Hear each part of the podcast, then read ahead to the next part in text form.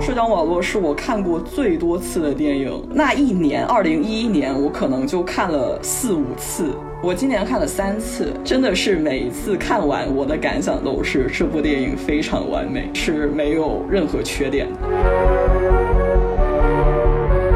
分歧的主角一般都是有一个非常强烈的执念。大卫芬奇的名言就是他觉得人类都是变态嘛，就 human are perverts。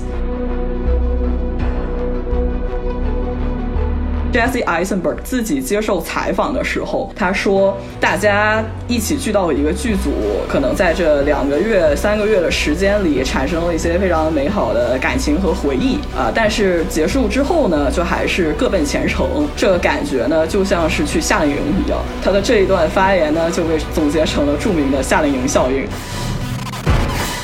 大家好，欢迎收听散场通道，我是麦高芬。最近大卫芬奇的新片《杀手》上了流媒体，不知道大家看没看啊？本来是打算为《杀手》做一期节目的，但是看完之后觉得好像想说的不是那么的多，所以今天呢，我准备借此机会来聊一聊大卫芬奇在我心中最好的作品《搏击俱乐部》啊，不对不对，社交网络啊，社交网络。今天请到了歪老师啊，也是我们的老朋友了。啊，大家好，我还是不知道我为什么在这，但我也来了。当然我知道啊，刚才我说。那句话，大卫芬奇最好的片子，这句话是比较有争议的，因为我知道很多人心中大卫芬奇最好的片子可能是《搏击俱乐部》，可能是《七宗罪》，甚至有可能是像《消失的爱人》啊、《龙纹身的女孩》啊之类的影片。你怎么还没提到十二宫啊？你也对十二宫太不尊敬了。哦，对，还有十二宫，对不起，对不起，对不起，对不起。大卫芬奇是一个佳作非常非常多的导演，所以可能在每个人的心中，他的最佳都会是不同的影片。但是在我看来，确实社交网络在他所有的作品履历里。都有着非常非常特殊的地位，甚至我觉得这部作品是超出了他导演水平的集大成之作，不单是集大成了，我觉得是超出了他的正常水平，在他的作品里都是独一档，是吧？对对对对，因为这个片子特殊，我觉得有很多很多的原因啊。你比如说大卫芬奇有很多的作品，它是虚构故事嘛，比如说《搏击俱乐部》，比如说《七宗罪》《消失的爱人》这些片子，可能我们看着都很爽，但是它毕竟不是一个现实语境下的故事。社交网络之所以不同，就是在于它是大卫芬奇作品。里面为数不多的以现实故事取材的作品，当然啊，还有十二宫，我知道还有十二宫啊。好的，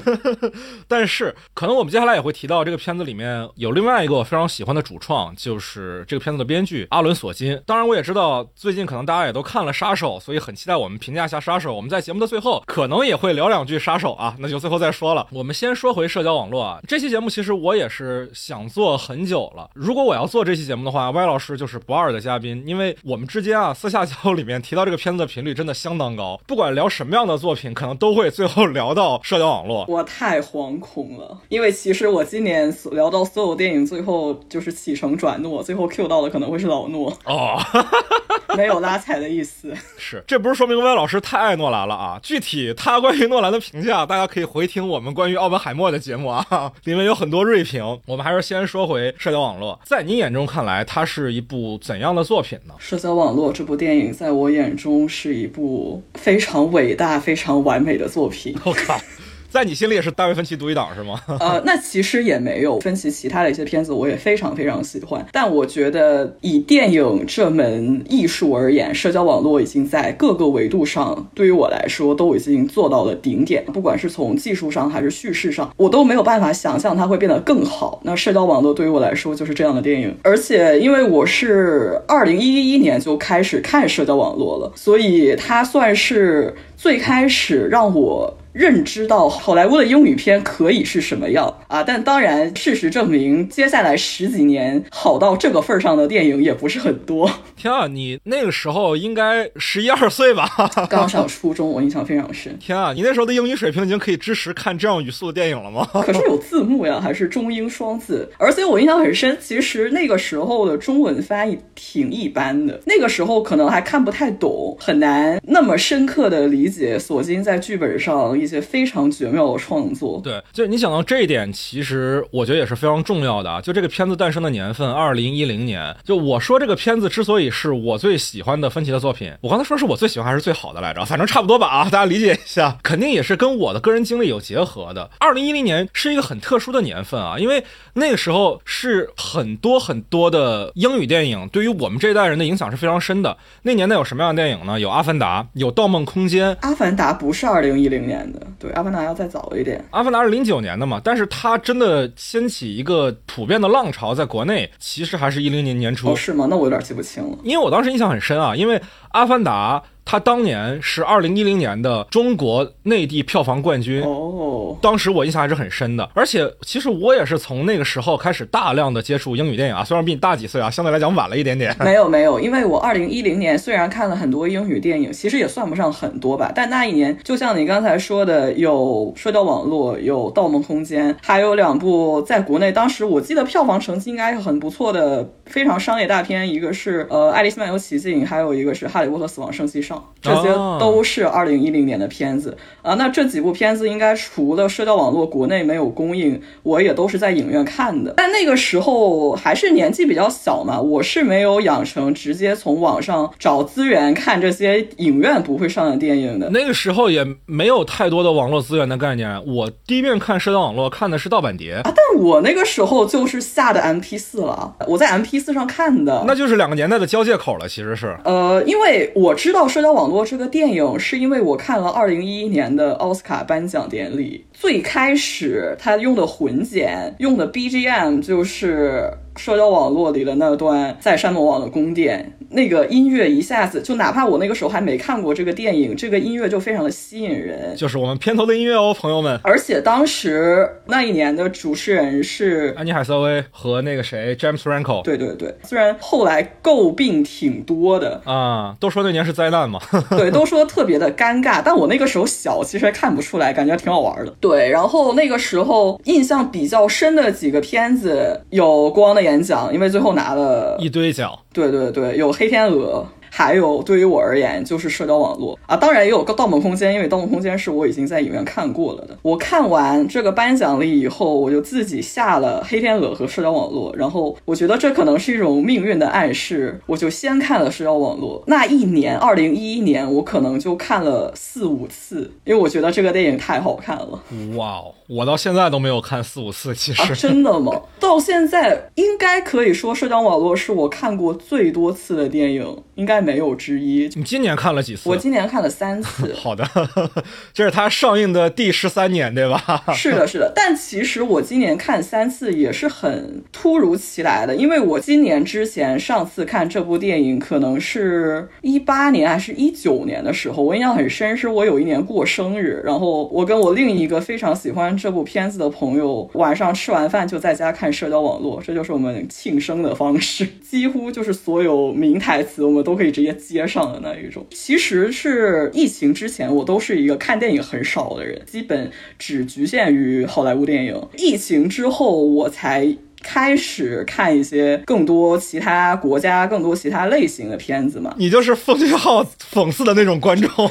好，我是奉奉俊昊讽刺。Anyway，是疫情期间这两三年，我开始看更多电影的，然后这也是我这两年就没有怎么再 go back to 社交网络的一个原因。一是这部片子我觉得我太熟悉了，好像一时之间没有什么兴趣再去重看它。但今年七月份的时候重看了一次，当时的感受就是这部电影还。是太好看了，就哪怕我现在的观影量已经比以前多了很多啊，还是觉得这部电影太好看了。第二次看呢，也就是看完《奥本海默》之后，干什么？好好好好好好啊！就是因为看了《奥本海默》之后，我就觉得吧，诺兰还是从这部片子里学到了很多，所以我决定。再重看一次，再之后呢，就是麦老师邀请我做这期节目啊，我今天又紧急重看了一遍。今天哦，这么紧张啊？是的，是的，今天我又重看了一遍，但是我真的是每一次看完，我的感想都是这部电影非常完美，是没有任何缺点的。嗯嗯，刚才我们不是聊到嘛，说一零年它是一个很特殊的年份，就当时其实是我决定要准备去。艺考的时候，其实也不是一零年啊，是一一年，那时候也是去看了奥斯卡的，那时候还是直播。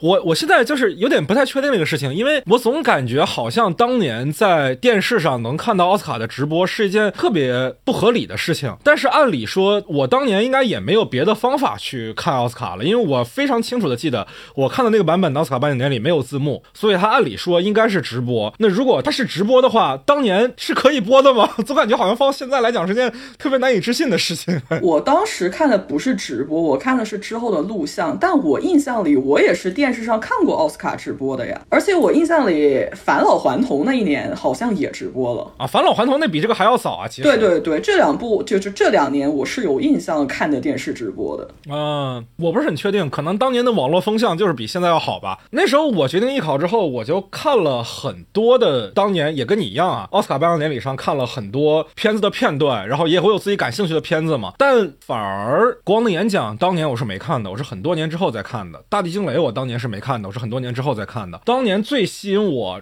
真的马上就去看了的片子就三部嘛，《盗梦空间》我们就不说了，之前就看过了，这不算。另外三部分别就是《社交网络》《黑天鹅》以及《斗士》啊。对，这三部是我一看我就觉得跟其他片子不一样。那时候我自己也没有什么电影知识，我很难概括出来这种不一样是怎么来的。但是就是觉得，哦，这东西还挺酷的。对。就是很好看，感觉。对对对对，而且那年颁奖典礼，虽然说啊，两个主持人很尬，玩了很多很尬的梗，但当年我也没有英语水平嘛，对吧？而且那时候奥斯卡，我印象中反正是在一个非常我不该看电视的时段的时候看的电视，我是用非常小的声音看的，我都不敢开声音，所以其实听不太到电视里面在说什么。还有一点，我印象很深的是，他们官方拍了一个恶搞视频，就是 James Franco 和安妮海瑟薇两个人穿越到各个影片的片场里面。对，借的就是《盗梦空间》的这个壳。对对对，借了一个电梯的梗。当年其实给我印象很深的东西非常非常的多。是的。然后后来我就去买了一些电影的盗版碟嘛，当年还是盗版碟的。但是我实话讲，第一遍看社交网络，我是完全没有看懂的。我当然觉得自己是不是弱智啊？怎么大家都说好的片子我看不懂呢？怎么传记片都看不懂呀？成奥本海默了。后来我原谅自己了，因为我发现我看的那个盗版碟的字幕完全是瞎翻。真的是纯瞎翻，我真的不知道，就是大家现在啊，这个年代有多少人经历过那个时代啊？就是你们看电影经历过那种就是字幕是瞎翻的盗版碟那个时代吗？你都不能用机翻来概括，因为它跟原剧的内容毫无关系。我有一个印象很深的点啊，在《加勒比晚宴》上，你记得那场戏吧？你肯定记得啊，今天刚看的那场戏，加菲他不是跳了一个很骚的舞走向 Jesse 吗？他当时跟 Jesse 说的是：“我入选凤凰会了，对吧？”这是。原片的台词，嗯，我印象非常深的是，我看到那版盗版字幕，他走过去跟 Jesse 说的是“我破处了”，他真的就是完全没有关系的台词，救命啊！但是你从逻辑角度上来讲，好像也成立，是吧？对，就是我意识不到他字幕是瞎翻的，救命啊！哦，那我说我看的，我觉得中文字幕不是很好，也没有到这个地步，它只是有点机翻。是是是是是，我这两天也是重新看了一遍嘛。我这次重看还找了两个字幕版本来来回看，因为一旦有哪个片段我觉得这个笑点我没有 get 到，我就马上切到另外一个字幕版本，看看是字幕的问题，还是说它就不是一个笑点，是我误会了。然后经常能发现，就没有一个字幕版本能完全的把所有的那种妙笔都翻译出来，哪怕是台湾发行的正版的。蓝光碟，它里面还是会漏翻一些东西。嗯嗯，我觉得是索金的剧本写的太细致了，有一些很细的点。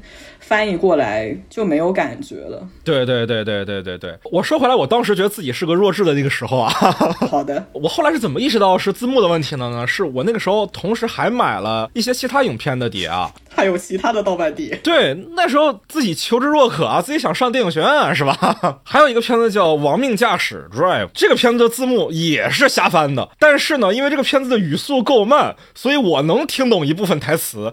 然后我发现怎么就对不上呢？从那个时候。我开始意识到，哦，这个字幕是有问题的。嗯，麦高芬从此痛下决心学好英语。没有，我痛下决心学好怎么下载资源了。好的。然后等我上了大学，我重新看了一遍社交网络，哦，叹为观止。而且非常让我惊讶的就是，我发现虽然我第一遍看我看不懂啊，我看不懂的是里面的起承转合，我不理解人物在这个时候为什么发飙。但是我发现我对每个人物的人设的理解是没有问题的。嗯嗯，这一点让我想起来。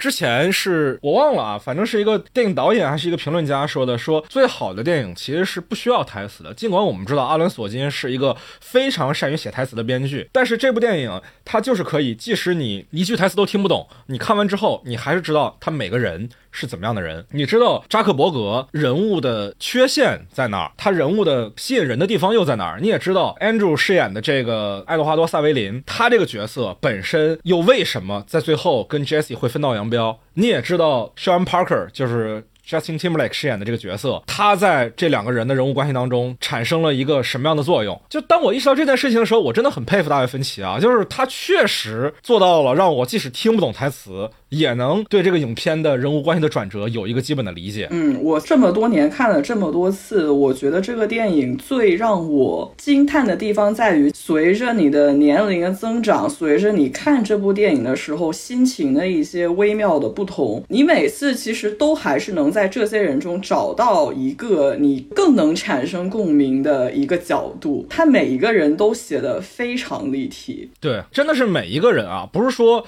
我们说的这几个主角，不是我刚才提到名字那些人，哪怕只有。两场戏的鲁尼马拉所饰演的他那个前女友，看完之后也会给你一个很深的印象。我觉得 Rooney Mara 的这个角色，就是这个 Eric，其实是一个非常非常重要的角色。他在这部电影里起到了一个非常关键的作用，就是他其实从第一场戏就已经预示了这部电影的结局是什么样的。因为这部电影的剧本就是每一环都扣得非常的完整，每一个人物之间的。关系是有一个非常严密的一种对应关系的。对具体的角色细节，我觉得我们可以放到影片具体的内容的部分再谈啊。我们先说回一个整体的直观感受，就是你最近一遍看啊，就是今天看完之后，有没有什么特殊的感觉呢？我今天看完，其实和我第一次看的时候心情有一些微妙的一致，因为我从第一次看这部电影的时候，当时小嘛，就是也不太能理解人与人之间的权力阶级、野心之间的。一些转换嘛，但我第一次看这部电影的时候，我觉得我是把我的视角附加于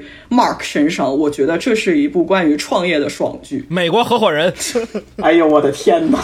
我第一次看完这部电影的时候，我真的有一种非常强烈的感觉，就是 Tech is the future，这是真正改变了世界的公司一个产品。就是我那个时候真的相信科技是真正一个未来的解决方。式现在再看不会有这种想法了，但是我今天在看的时候还是非常奇妙的和 Jesse 饰演的扎克伯格产生了一些共鸣，但这其实是过去几年我不太会产生的一种想法。还有一个和第一次看非常一致的想法，就是这部电影的信息量真的太大了。我为什么第一年看社交网络就能看这么多次？因为我觉得你是需要反复去看才能琢磨透其中的一些联系的。我今天再看，可能是我人生第十几次还是二十来次看这部电影，我还是有一样的想法，没有随着我对这部电影所谓的更熟悉。我就觉得他有哪一个情节做的很弱，完全没有，我也不会觉得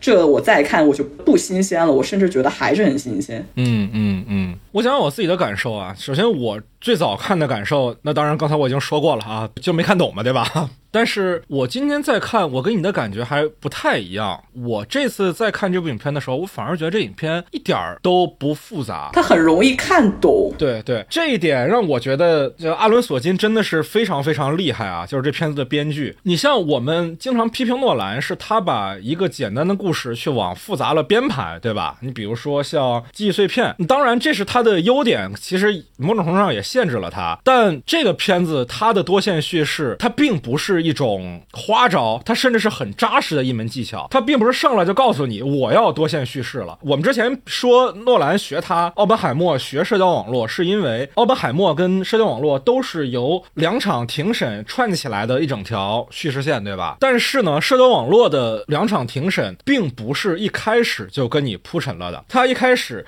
是在非常非常踏实的给你拍 Mark。和 Erica 两个人分手的戏。这个故事最初的起端，对，就是这个人物的 Rosebud 嘛，对吧？我们讲到公民凯恩那套理论，就是这个人物最初的心结。这公民凯恩的事儿可以之后再说啊，聊到曼克的部分再提。好的，这个决定其实是很不一样的，因为很多多线叙事的影片其实喜欢上来就告诉你，我这个影片是一个多线叙事的作品，需要你做好准备来接收很多很多的信息量。但这个影片它不是，一开始它就是一个非常非常正常的电影的叙事方式，它甚至。在这场戏之后，承接的是什么？是我们知道非常孤独的哈佛的独自奔跑，哈佛夜奔，对，非常非常长的一段戏。这段戏是没有什么内容的，它有的是情绪的铺垫，没有大卫芬奇的酷炫片头。呃，对对对对对，我们也提到说，大卫芬奇很多时候他个人风格是喜欢在片头玩非常多花招的。你比如说《龙纹身的女孩》，对吧？比如说《七宗罪》，对吧？比如说《搏击俱乐部》，还有杀手。哎，对，杀手其实也玩了点小花招嘛。但这个片子他用了大量的。哈佛本身的夜景空镜啊啊，甚至呃，后来我看纪录片知道那其实不是在哈佛拍的，呃，对，在霍普金斯拍的，约翰霍普金斯拍的。对对对对，所以在我看来，这片子它其实不是一个，就我们讲到多线叙事的代表作的时候，其实我们不太会提这部影片。虽然它的多线叙事玩的非常的巧妙啊，用两场庭审穿针引线把这整个事儿讲得非常明白之余，它不是一个以炫耀编剧多牛逼为目的的创作方向。它用多线叙事不是为为了让观众佩服编剧，而是为了让你理解这个故事，理解人物之间的分歧，甚至他为了让你去明白这些事儿之间的逻辑关系，他剪得非常的清晰。就是人物在聊到什么的时候，切回到。闪回的部分的时候，用了很多非常严丝合缝的剪辑点嘛。你比如说，Eduardo 在讽刺 Sean Baker 的时候，反复的把 Sean Baker 的那个状态跟 Eduardo 对他的形容混剪在一块儿，做一个平行蒙太奇。我一点都不觉得这是一个理解门槛很高的语法，啊这其实是一个非常直白，对对对，甚至是很服务于观众的剪法。只要你能听得懂他们说的是什么，你要听不懂话，只要你能跟得上字幕，你完完全全能明白这片子在说啥。很多人说这片子怎么。着烧脑啊、绕啊怎么的，完全不是啊！有观众说这部电影烧脑绕啊，有的可能也是跟我一样看了盗版字幕吧，也许。好的呢。而且社交网络在当年，在大概十年前，对我有一个很大的影响，就是它让我接触到了一个亚文化的门类，叫同人文。首先，我第一遍看的时候，我是个高中生，我是个顺直男高中生，对于 LGBT 文化是没有了解的，对于同人文化也是没有了解的。我看的时候，即使我说我能理解人物关系的变化，我也是就是理解到哦。两个人分家了，就我当年也看了《盖里奇大侦探福尔摩斯》嘛，我记得印象中也差不多是同一年吧。我看的时候也觉得这不就是好哥们儿吗？是不是？我不像现在的我啊，能列到很多弦外之音啊。你成长了，甚至到一二年左右，我重新再看的时候，我明白了台词是什么意思，我也明白了人物之间的分歧来自于哪儿。我还是没有觉得这个影片里面的人物关系可以往更亲密的空间去解读的成分啊。我当时是没有这个感觉的。那你是从什么时候知道同人创作的呀？就是一二。一三年左右嘛，那时候刷微博刷的比较凶，看到很多人在微博上剖这个东西，但是我当时觉得这就是过度解读嘛，这就是亚文化嘛，哎呦，过度解读了。对啊，就是大家写着玩的东西。但是当我今天在看这部影片的时候，我发现哇，真的不是大家过度解读，这个片子真的是在照着爱情片的方式去拍的。你就想，哎呀，This is so gay。我我不会觉得 this is so gay 啊，this so heartbroken。确实确实，这个真的 到最后非常的 brutal，非常的 brutal。对，哎呦我的天哪，这就是一个关于出轨与背叛的故事。对的，这就是一个渣男的故事嘛，对不对？是这样，还有男小三儿呢。对。而且我这两天也把这片子的幕后纪录片看了，就是饰演 Sean Baker。Parker。哦，我一直在说 Baker 是吗？天呐，Sean Baker 是导演，你不要太搞笑了。OK OK OK OK OK，我的问题。对，Justin Timberlake 饰演的这个 Sean Parker，Justin Timberlake 自己在接受采访的时候，他去形容这个角色，他用的词都是 mistress 情人。哦，我当时就觉得，哦，好啊，大家都懂是不是？定位非常清晰。对对对对对，不是说真的是什么同人的过度理解。那肯定有大家二度创作的空间啊，但是我觉得这个影片在创作之初就是有非常明确的导向，它就是一个亲密关系的破裂的电影。说白了，我觉得电影其实就是一门情绪操纵的艺术啊，在这种情绪操纵的能量上，这片子一点都不比我们这两年看到比较好的异性恋电影，比如说啊《婚姻故事》要差。确实，《婚姻故事》也很残酷，但是它和《婚姻故事》的残酷是两个方向。真的到最后一幕砸电脑的时候，看的人非。非常的痛苦。我之前还看过一个剧作家的理论啊，这个我又忘了是谁说的了啊。他提过说，一个好的反英雄角色的塑造，就是你既对角色恨之入骨。又希望看他赢，而这部影片里面的这个 Mark，我觉得确实是做到了这一点。因为如果我们按照一个今天的标准来看这个角色啊，我觉得也不是今天的标准吧，你哪怕拿当年的标准来看他，也知道他是个混蛋，对吧？今天其实有专门的词来形容他这样的人，叫 Insel。确实，真的很 Insel 啊，就是非自愿独身者嘛。但分析怎么总拍这种电影呀？搏击俱乐部也被人这么说，真的吗？对啊，搏击俱乐部有非常大的一个 incel follow 吗？哦确实不知道，就是因为他的这种无政府主义倾向吗？还是什么？算是吧，但我就怎么说呢？就前两天正好杀手上了以后，还有人去采访分析这个问题，分析就说，那这群人就傻，他就看成了这样，那他还能怎么着呢？就是你不能理傻逼呀。啊啊啊啊啊！但是这部影片里面的这个 Mark，我觉得他不会是一个你去想要崇拜的主角，反而是一个你想要同情的坏人。这个我觉得是很难做到的，因为我们看过很多经典的作品里面，如果存在着你去同情的坏人，往往是一个剧作里面的反派角色。你要把他写成主角，让观众一开始就站到他的立场上，其实是很难的一件事情，因为他一开始干的事儿确实太讨人厌了。因为姑娘跟你分手，然后你就在论坛上去表他。然后还用了非常多非常纯纯的人身攻击，对对对对对，就是恶臭。反正大家看过影片肯定知道啊。如果你没看过影片的话，你就能想象最恶臭的话。它甚至不是恶臭，它是很恶毒坏。对，一开始你会去讨厌这个角色，他的卑鄙也不仅仅体现在感情观上，包括他非常恃才傲物，看不起别人，还从别人身上榨取创意。你从任何一个角度上来看，好像人们都没有站到他立场上的一个理由。但是这个剧作确实完成了最后。其实就是影片最后那句话嘛，那个女助理对他说的：“你不是一个混蛋，你只是努力的想要装作一个混蛋。”我们能看到这个角色，他并不是一个天生的反派，他是认为只有自己站到反派的位置，自己才足够耀眼，才足够强，才足够吸引人。对我今年在看的时候，我觉得这个电影就是这里面的所有人都很聪明，这里没有傻子，但这里的所有人也都非常的脆弱。我觉得也是有傻子的，我觉得双胞胎挺傻的。不，双胞胎的双胞胎的。傻是他们的阶级所带来的，就这是符合他的这个人物本身的。但这里面每一个人又都很脆弱，他们每一个人人格上都有非常巨大的瑕疵。但是你总会在某一个时间点，就是你完全可以明白这个人为什么是这样的，你可以去和他产生共情。我觉得这个作为剧作家来说太难了，我真的二零一零年之后没有这样的电影了啊。其实我觉得爱德华多这个角色没有什么缺陷，我看他时候觉得，哎呀，好心疼，他是最让我心疼的一个角色。他有很多缺陷呀，你不觉得他有非常严重的 daddy issue 吗？哦，就是他所做的一切都是想得到父亲的认可，而且他为什么这个电影最后他们两个走向了这种结局，就是因为。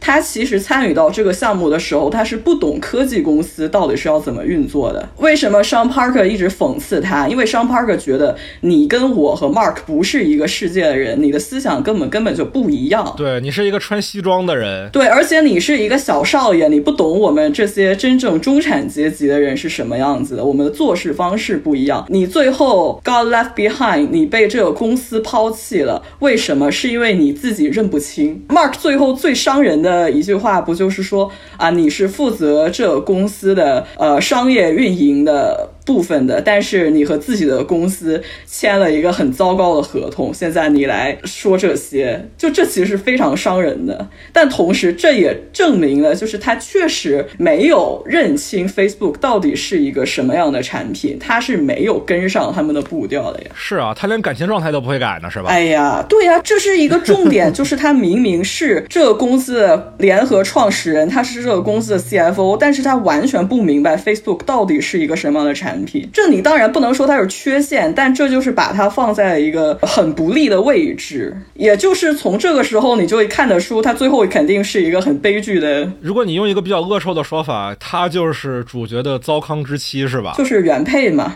而且你知道，其实分析索金，我忘记 Jesse 和 Andrew 有没有说过，就是他们觉得最开始的，like 这个影片的前半段，Edward 都是一个 Mark 的。母亲类型的角色，就是他一直想着我要保护他。对他其实台词都有直说，说 Mark 这个人需要保护，对他需要被保护。他去签自己的死亡合同的时候说：“哦，你们要保护 Mark。”之后再去看这部电影，每次看到那里的时候，我都非常心碎。哎呀。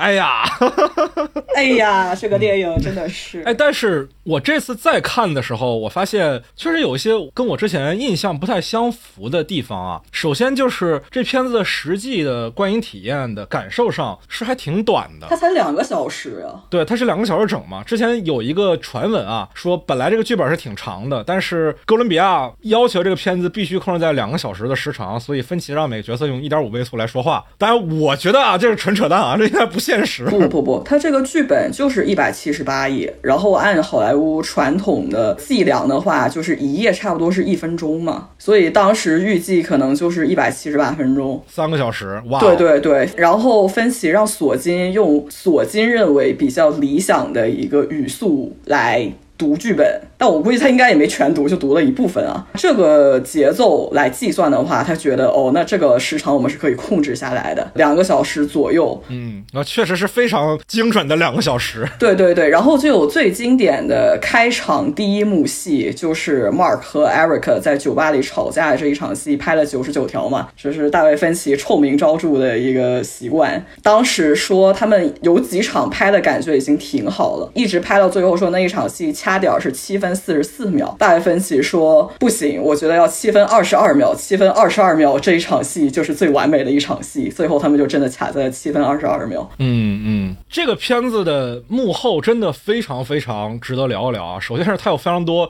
同人文化可以挖掘的空间啊，这个我们可以按下不表。我们先说别的啊，就是我单纯从一个学电影制作的学生的角度来看啊，我看这个影片的幕后真的能学到非常非常多的东西。就大卫芬奇的拍法真的真的很值得学习。他当然不是说电影的唯一解法，但是。你能从他的拍摄的方式里面学到很多有意思的、有实操价值的直接的方法论。比如说啊，我们都知道诺兰他有一个非常出名的创作方式啊，不是用胶片啊，是单机位拍摄，对吧？他除了说动作场面，基本上都是用单机位来拍摄的。但是大卫芬奇不是，大卫芬奇在片场基本上都是双机位拍摄的，而一般情况下用。多机位拍摄是为了保证一个工作效率，但是我觉得大家分歧在双机位拍摄的时候有一个非常明确的不一样的点，他是想保证演员之间的连续的表演状态，就是他为什么要拍八九十遍甚至一百多遍，就这是。也是大卫芬奇非常臭名昭著的一个地方啊。有些镜头当然是镜头本身难度就是那么大，因为你要把东西，比如说手机，这社交网络里面的手机，比如说《消失的爱人》里面扔那把刀，位置要非常精确，可能就是要试那么多遍。但是也有很多时候，他就是在试演员的不同的表演状态。对的，对的，就是演员可以有非常多的机会用不同的方式去表演，就他的神态也好，他的念台词的方式也好。对，对，对，对，对。那当然，我们提到演员可以有很多微妙的、细微的表演的空间，但是对手戏的演员同样给的反应。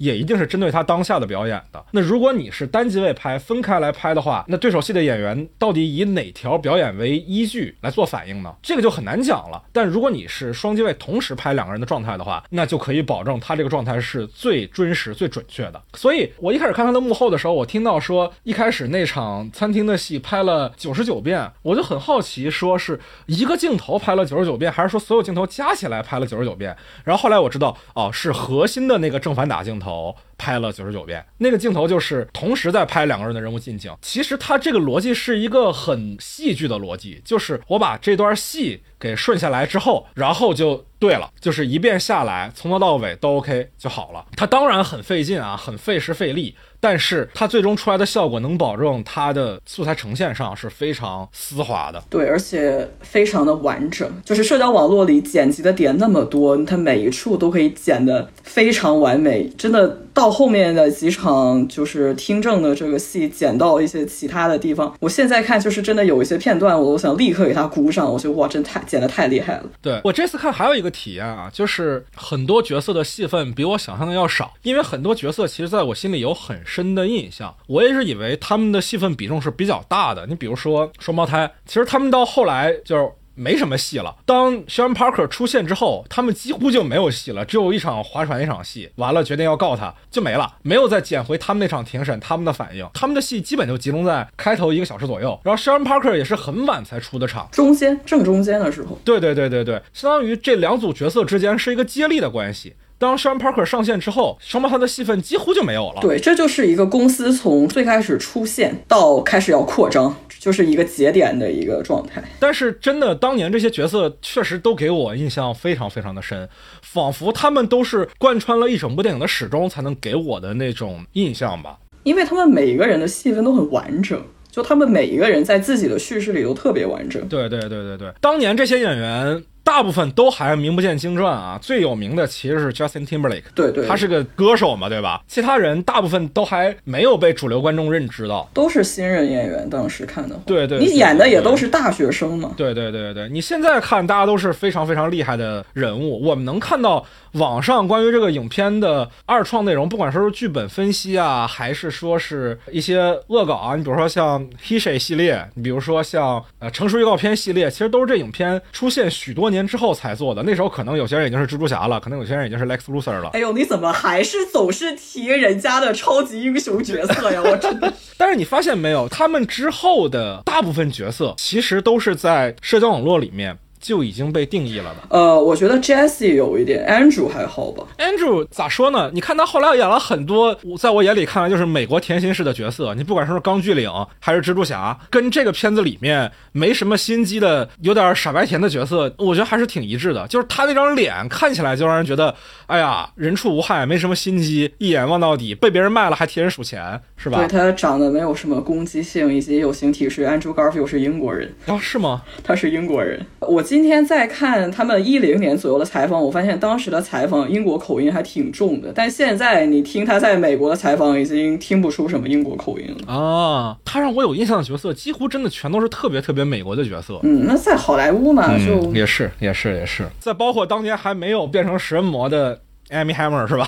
Amy Hammer 真是走上了一条非常与众不同的道路呀。对，但真的这里面很多打酱油的，尤其几个女演员，像 Rooney Mara 和你有没有注意到 Sean Parker 就 Justin Timberlake 在斯坦福跟他 sleepover 那个女生是那个 Dakota Jones？对对对对对对对。那我们这时候要提五十度灰吗？不用吧。哦，那倒也没有。但我其实我要想说 Rooney Mara，因为他们之后还拍了《龙纹身的女孩》。对，其实我站到今天来回看啊，尽管大家都已经是很成熟的演员了，其实很多人演技的代表作，或者说定义了他们角色的范围的作品，其实还是社交网络。这部作品真的意义远比我们能看到很多纸面上的成就要大。我们能看到纸面上啊，这片子又没有拿到奥斯卡最佳影片，又没拿到最佳导演，对不对？就拿个剧本奖嘛，还是改编剧本，是不是？哎呀，当然我们都说它是冤案啊。自打我知道奥斯卡这个词开始，最大的冤案之一吧。另外一个可能就是。断背山被撞车打败是吧？我补充一下，这个电影有多冤案啊！社交网络是历史上仅有的四部拿到了美国的国家电影评论人协会、洛杉矶影评人协会、纽约影评人学会和伦敦影评人协会的最佳影片。这四部电影呢，其中只有一部最后真正拿到了奥斯卡最佳电影是《辛德勒的名单》，剩下三部电影分别是《洛城机密》、社交。网络和去年的塔尔啊，好巧不巧，这三部电影我都非常非常喜爱 啊，那说明你跟影评人的口味比较像嘛，是吧？你可以理解我的崩溃吗？而且我一想到如果奥本海默明年能拿到最佳影片，我的这个心就是 没有什么好说的了，所以我将全力支持《花月杀手》拿最佳影片。不是芭比吗？哦，但芭比可能性实在是太小了。哎，真的吗？我还以为芭比。最佳影片的概率还是比较大的，毕竟票房那么那么那么好。那你那话说的，《壮士凌云二》有可能拿最佳影片吗？啊，你问住我了。我没有把他们做比较的意思，但是这个逻辑不成立呀。啊啊啊啊啊啊啊！原来如此。对，我们说回到社交网络这部影片啊，它在任何一个角度上来讲，它的影响力都是非常非常的大的。一方面是因为它所辐射的议题，Facebook 这个事儿本身在当代来看是一个非常非常。好的文化范本，当然啊，它只涉及到了 Facebook 从成立之初到几位创始人分崩离析的这个过程啊。呃，另另外一方面是这个影片它从电影工业的角度上来讲是非常非常有先驱意义的。就我们能看到这个影片，我们刚才提了很多导演上的高超的地方，提到了很多编剧上的技巧，但是这部影片它从电影工业的角度上来讲，它有很多其他的意义，比如说。它是一部全数字电影，这在当年其实不算是一个特别特别主流的制片方案，因为一零年那个时候胶片还是市场的主导。这也是芬奇的第一部全数字拍摄电影。他之前的片子也都还是用了一些胶片机的。对对对，这块我聊聊我的专业所长啊。这个片子里面他用的这款摄影机叫 Red One，是 Red 这个摄影机公司它的第一款摄影机产品，在当年是非常非常具有划时代意义的，因为那个时候大部分的数字摄影机还都在。胶片与数字阵营之间游移。你比如说，当年索尼出过一款摄影机啊，它的核心的卖点是什么？是我的感光元件的部分，你可以把数字那部分拆下来换成胶片的部分，你也可以选择数字的部分。那些大厂们其实都还没有做好决定，说我要不要在胶片和数字之间站队。然后 Red 作为一个新兴的影视产品公司啊，它非常非常坚定地站在了数字这一端，他们不做任何胶片摄影机。就只做数字摄影机，然后第一款就是 Red One，那时候是一零年嘛，就大家还不太信任它，因为它的价格其实也很低，一台摄影机一两万美金这样的一个成本，你要放到胶片电影的工业流程里面，它可能连一部电影的胶片钱的几分之一都不到，是这样的一个价格。那大厂当然不会信任他用他来拍摄主流作品了，但是大卫芬奇就做了这样的选择，而且那时候他们的产能也非常低啊，市面上能见到的 Red One 摄影机也非常非常的少。我记得你跟我说这片子大卫芬奇还找索德伯格借了两台是吗？对，一共四台，两台是索德伯格借的。对对对，其实我看之后大卫芬奇的很多片子啊，在片场都是有三四台摄影机的，不只是两个机位的。但这片子从头到尾就只有两个机位，我觉得只有两个机位的原因是因为它只有两台摄影机。四台吗？不是借了两台吗？这款摄影机其实它的性能，你放到今天来看，完完全全是过时的。就你不像胶片技术不更新了，三十五毫米到现在可能还是胶片摄影的主流工艺，是吧？这都已经是多少年前的胶片格式了，但是放到今天还是一样的通用。但是数字可不是。就等我上大学那会儿啊，当时我们电影学院摄影系已经买了几款比较主流的电影摄影机，你像阿莱家的艾丽莎，你像 Red One。还有你比如说索尼家的 S 五和 S 三五，但是呢，一二一三年左右，Red One 已经没什么人用了，属于狗都不用的摄影机，因为它的性能真的很差。那个时候距零九年是过了几年呀？三四年吧，也就。哦，那确实换的很快。对对对对对，摩尔定律嘛，就十八个月翻一代。那时候就大家已经都。基本不用它了，因为它真的各方面的性能都很差。你比如说，首先它只支持二 K，你放到现在，哇，Red 已经能拍八 K 的东西了，这这数字已经变成一种，就你知道，我看社交网络的幕后啊，大概芬奇有一个镜头是从外景拍哈佛的街道嘛，然后那个镜头因为摇臂上不去，所以他用了三台摄影机，哦，对，有三台啊，不止两台啊，有三台，对，用了三台摄影机并排放置。拍了一个有点像我们现在那种接片的那个画面。然后在后期他做了一个摇镜，因为每台摄影机它就只能支持到二 K 的画质，他想在后期做一个摇，就得要三台摄影机。但你放现在就不用了，你说现在随便一个机器上去拍个八 K，你后期随便摇。原来如此。对，Red 它当年的那个技术标准，其实放到我上学的时候就已经过时了，而且它有很多的问题，你比如说过热的问题，你比如说开机很慢的问题，对吧？我们当时有个顺口溜叫“牛逼 Red 半开机一分半”。哎，你现在这么想，他只用两个机位，是不是因为？他在拍这两个机位的时候，另外两个机器在那散热呢，是不是也存在这种可能？嗯，有可能，有可能。对对对对对对，因为这个机器真的非常非常的不好用。当然啊，Red 公司在经过了几次迭代之后，现在他们的操作体验确实非常的好啊。而且这个影片一方面是对。摄影这一块的影响，从创作观念上就有很大的颠覆的。因为以前的胶片摄影时代，你也很难支持像这个影片里面随便拍八九十条这样的工作方式，因为胶片成本太高。一方面是胶片成本太高了，另外一方面，胶片一个片盒只能拍，我印象中啊。最多是十二分半，但是通常的片盒都只能拍三分钟半的时间。而且胶片的换片，你不像数字一样换个卡就行了。胶片的换片其实是一个非常非常麻烦的过程，因为你要保证胶片的安全，不能让它在换片的过程当中就先曝光了，先曝光这些片就废了，你前面拍的素材就用不了了。而且对于大卫芬奇这样一个非常非常强迫症的控制的导演来说，他非常希望他在片场能看到的就是影片最终呈现的画面，至少要达到八九十吧。你不说做完调色、做完合成，你至少色彩、构图、曝光上你要是准确的吧。但这在胶片的。摄影里面几乎是不可能的，这个可以大家可以听我们上一期讲《河边的错误》的摄影的那个节目啊，我在里面跟《河边错误》的摄影师程马聊了非常多胶片摄影跟数字摄影在流程上的区别。就大卫芬奇在用了胶片摄影机之后，他终于可以说啊，这个镜头里面桌子往左移五厘米，人稍微往左倾一点，对，这个上面的可口可乐稍微往后景撤一点点，后景的群演。不要看球了，就这样的话，他是可以说的。以前在胶片监看里，他那个模拟信号是很难看清这些东西的。我之前看过一个纪录片啊，叫《阴阳相乘》，就是讲胶片跟数字变化的。里面戴芬奇骂胶片用了很多粗口。他说，在胶片时代，有很多 DP 是混饭吃的，是糊弄事儿的。你在片场，你看这现场会觉得，哎，这有点太暗吧？你这个光比是不是不对啊？但是 DP 会跟你说，拍着胸脯说没问题，你放心，只要洗印出来了，这绝对是对的。有很多 DP 最终给了他很多惊喜。你比如说《七宗罪》啊，他特地举例了《七宗罪》。对对对，Darius 是的。对对对，里面的这个低调摄影啊，他在。片场看的时候，大卫芬奇是很不放心的。但是胶片洗印出来的结果让他非常的惊艳。但是也有很多摄影在片场跟他拍着胸脯保证说没问题，结果洗出来的一泡污。但是你在数字里就不会有这样的问题，那真是几乎就是可以说所见即所得。所以搏击俱乐部那么暗是洗坏了吗？那肯定也不是吧。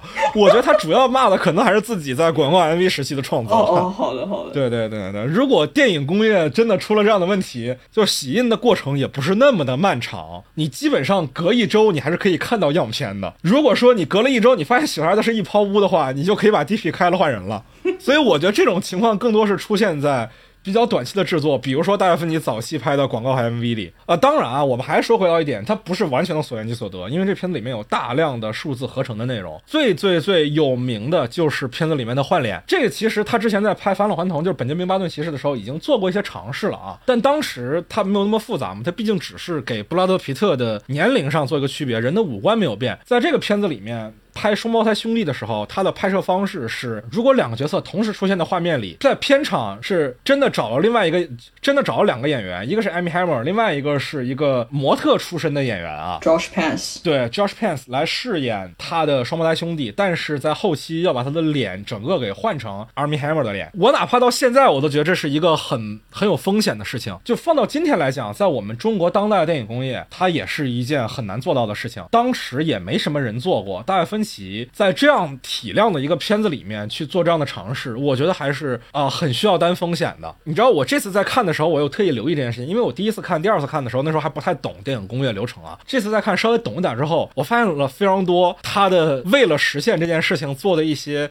小心思，你比如说双胞胎第一次去找 Mark 的时候，那个教室走廊里面嘛，他们的装扮啊，哥哥就是一个正常的精英学生的装扮，弟弟呢穿的很运动，然后脸上戴了一个耳包的那种头戴。对对对对对，那东西我不知道说来保暖呢还是运动防护的，不重要。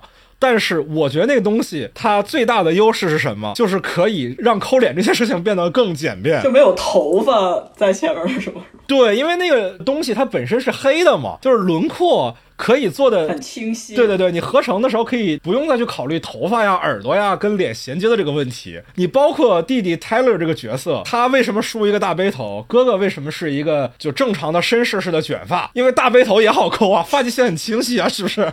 现在再看，你能感受到非常多他为了实现这件事情所花的小的心思啊。当年完全没有这个感觉，而且这片子里面有一些合成细节，我觉得都还是蛮隐形的啊。因为大卫芬奇是那种他不希望观众在这儿察觉到了你用了特效的那种导演。比如说，我印象中，其实这次看觉得他特效有点假的一个地方，就是他们俩从加勒比聚会出来之后，在室外聊天的时候，他们口中呼出的白气，明显就能看出来是合成的。当年没有这个感觉。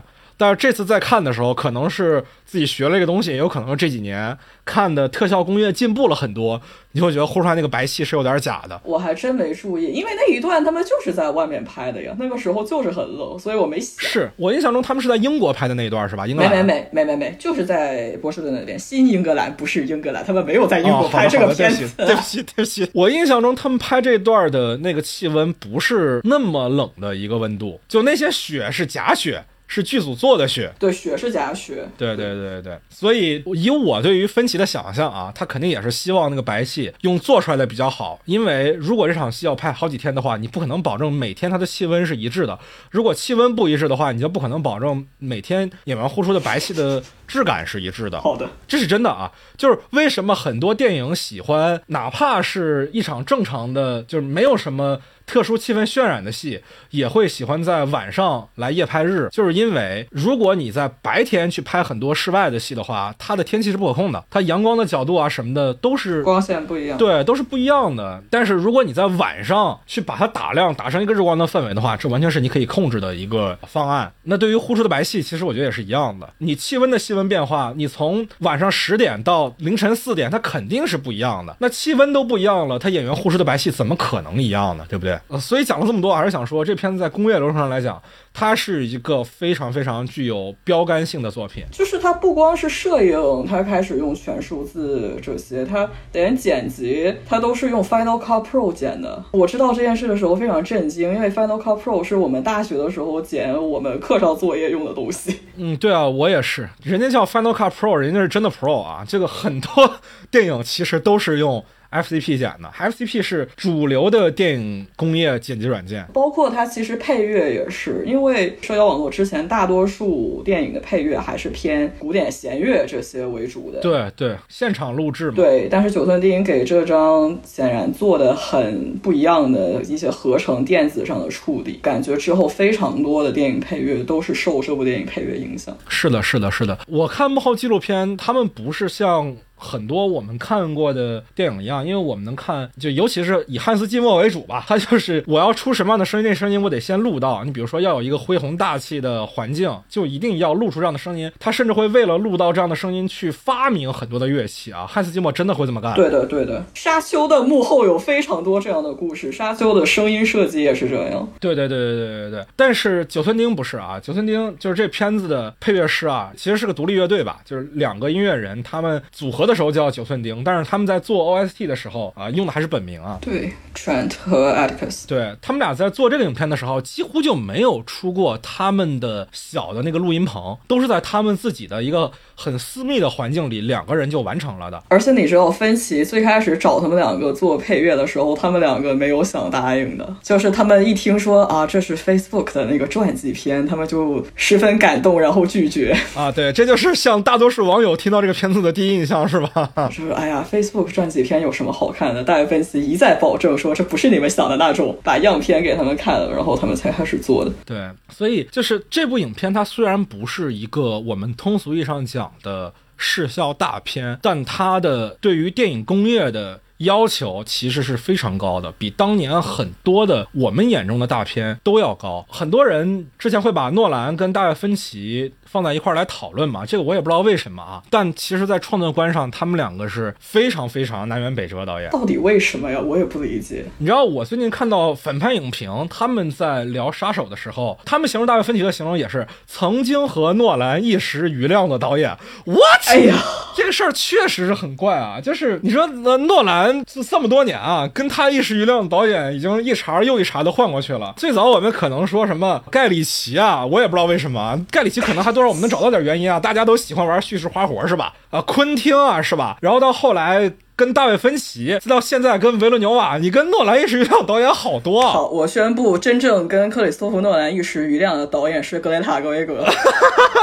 我靠，鱼已经换了很多个了是吧？量还是一个人是不是？哎呦我天哪！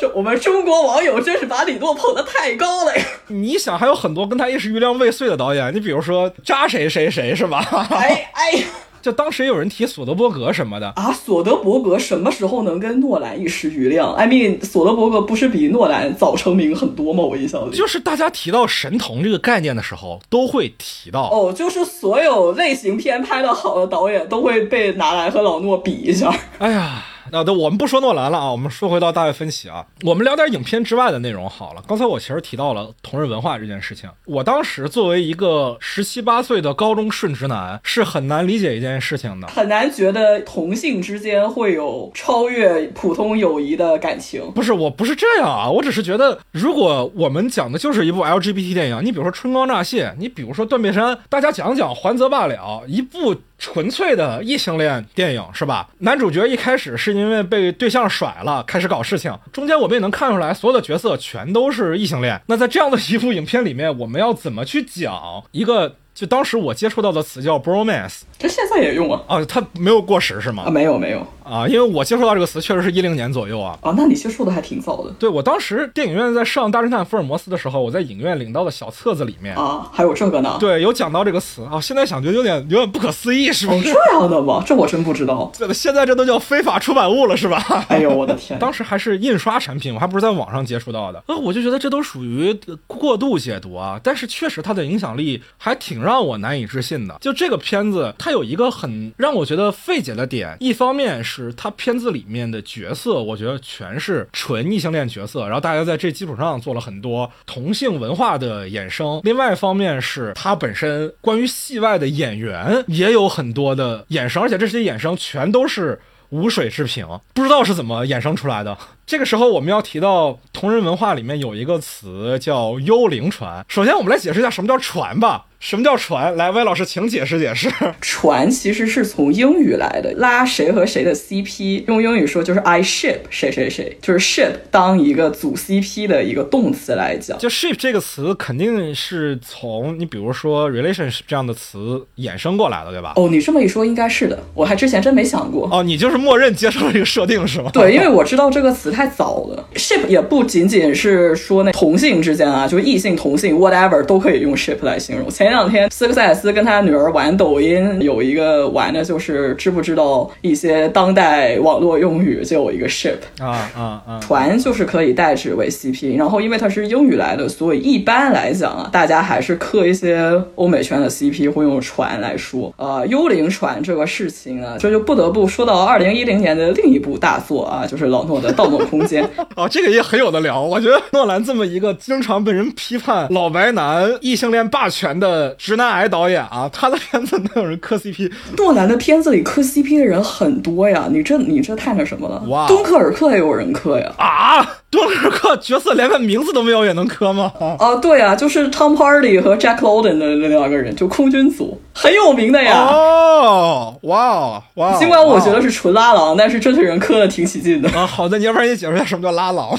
拉郎就是这两个人没有什么关系，但是硬生生拉在了一起啊，纯无中生有，对吧？对，一种编造啊，但没有关系，同人女说什么就是什么。呃，说到幽灵船为什么会提到《盗梦空间》呢？是因为《盗梦空间》里有一对 CP 到现在都非常的火，就是 Tom Hardy 的 Eames 和囧瑟夫的 Arthur，就是 EA。我朋友之前纠正了我，他说幽灵船。这个专有名词最开始就是用来形容 E A 的，社交网络是盗用。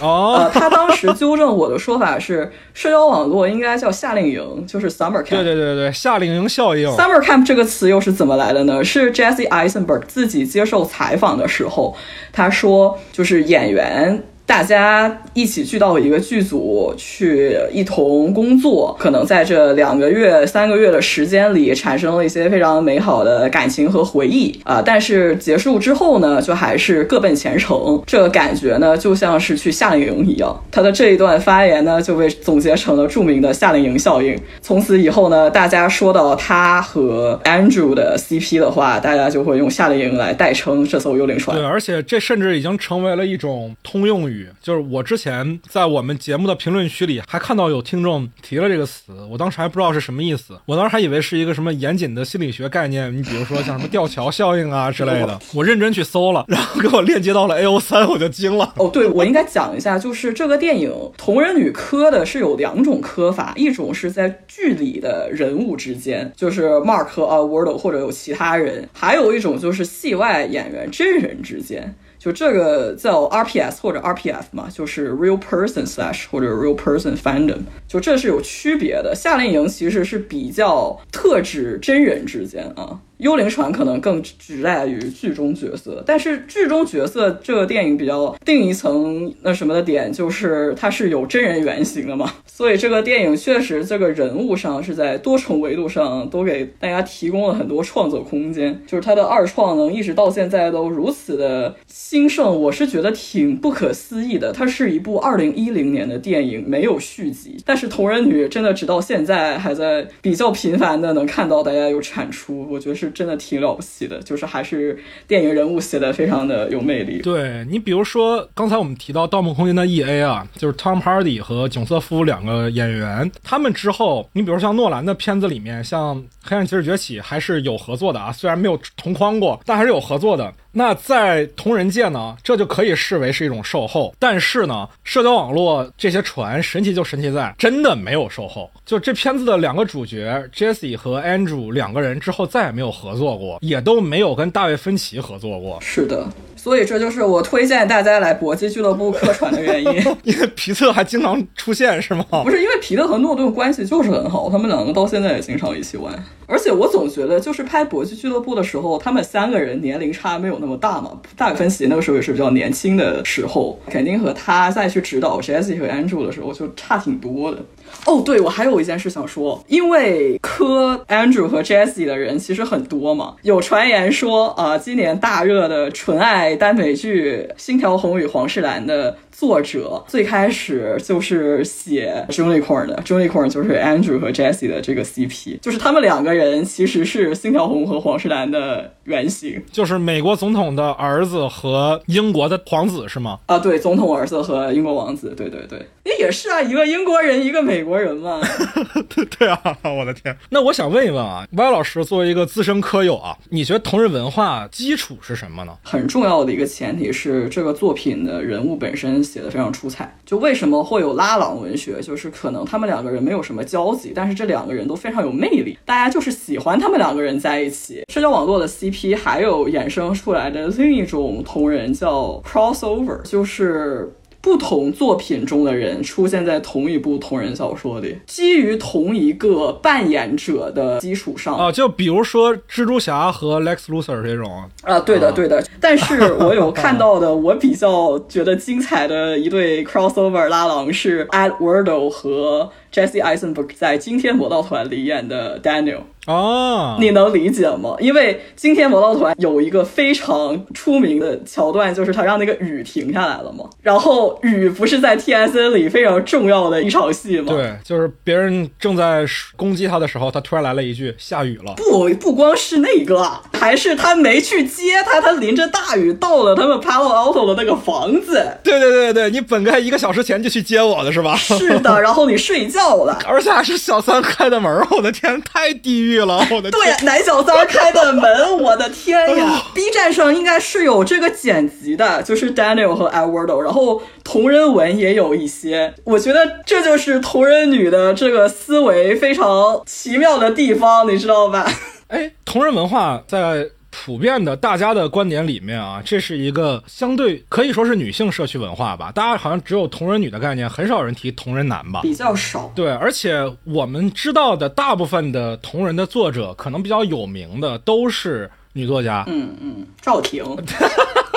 婷姐，对，婷姐科到底是哪个？她现在好像都自己都没说，是吧？呃，其实我们知道她在《灌篮高手》科先流。哦，哇，对，我觉得其实大多数同人女最开始磕都是从二次元开始，至少我是，我一零年到一四年期间其实没怎么看电影，因为主要在当二次元。啊，纸片人发挥的空间比较大，是吗？那当然了。嗯，总之啊，我们说回到通俗意义上的同人文化上来讲，需要的是作品本身。角色是很具有魅力的，还有呢？还有什么样的标准呢？还有，我觉得是要给创作者留一些空间。就是为什么我社交网络的同人到现在都还是有很多人去写？我觉得是因为这个电影虽然是一零年的，但是随着 Facebook 这些年这么多发展变化，就总会有给大家提供一些新的灵感，觉得哎呦这事儿我又可以掺和一下了，就又激发了我一些新的创作灵感，就是。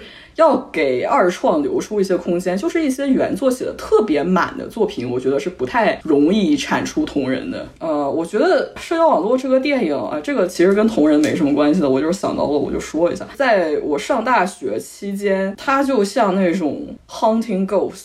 就是一直萦绕在我的世界里，我就没有办法忘掉这部电影，因为我大学是念的商学院嘛，不管说是说到 Facebook 也好，还是学并购的时候也好，还是学股权的时候也好，就是你总会，我脑子里第一反应就是，哦，这事儿我在社交网络里看过。我甚至大学还有一门课，当时做的一个作业就是老师给提供了几部电影，然后大家可以选其中一个，就拿它做案例分析，其中。当时一个就是社交网络，那还有什么呀？大空头什么的吗？有大空头，大空头是非常好的一个 case。还有我个人觉得非常适合，也在我另外一门课上也出现的，就是点球成金 Moneyball 啊，也是阿伦索金，对，也是索金写的。我们组当时做的是当幸福来敲门哦。他怎么出现在这个序列里啊？我的天！对他其实跟另外几部画风很不一致，但当时还有人做克鲁尼的那个片子《Up in the Air》，中文是啥来着？呃，在云端，在云端。对，因为那个不是讲他去裁人的那个吗？啊啊！对，这是非常商业世界里会发生的一些事情，大家当时就会去写这些东西。那你没分到社交网络，不会很难过吗？我是有一点遗憾了，但就我觉得，我如果被分到了，我可能就是我对他付出的东西可能会超过他给我的。回报价值，我不至于为一个小组作业付出这么多啊啊！还有之后，Facebook 不是在一四年的时候收购 WhatsApp 吗？这是当时惊天大交易，因为 Facebook 的收购价应该是一个天文数字，一百九十亿美金。当时 WhatsApp 的大股东是红杉资本。红杉资本是什么？就是社交网络电影里面 Sean Parker 怂恿 Mark 穿着睡衣和说 I'm CEO bitch 去的那家 VC，就是红杉资本。这件事情我每次想起来，我觉得很好笑，就觉得就是在当初就是确有其事，所以后续再看到一四年的时候，真的 Facebook 花了一百九十亿美金去买 WhatsApp，我就大家会想到这件事情，就觉得都是有关系的，就是因为你的态度的问题啊，就是一方面是文本本身的价值魅力，另外一方面是怎么说，时代也跟他所互相成就，让这部影片在接下来这十几年里仍然。能够产生持续的余波效应，对吧？对，就是它在现实生活中的长尾实在是太长了，它是一个不会被间断的庞然大物。就像当年扎克伯格因为用户隐私权的事情开这个公众听证会的时候，打开 Twitter，所有人都说我已经迫不及待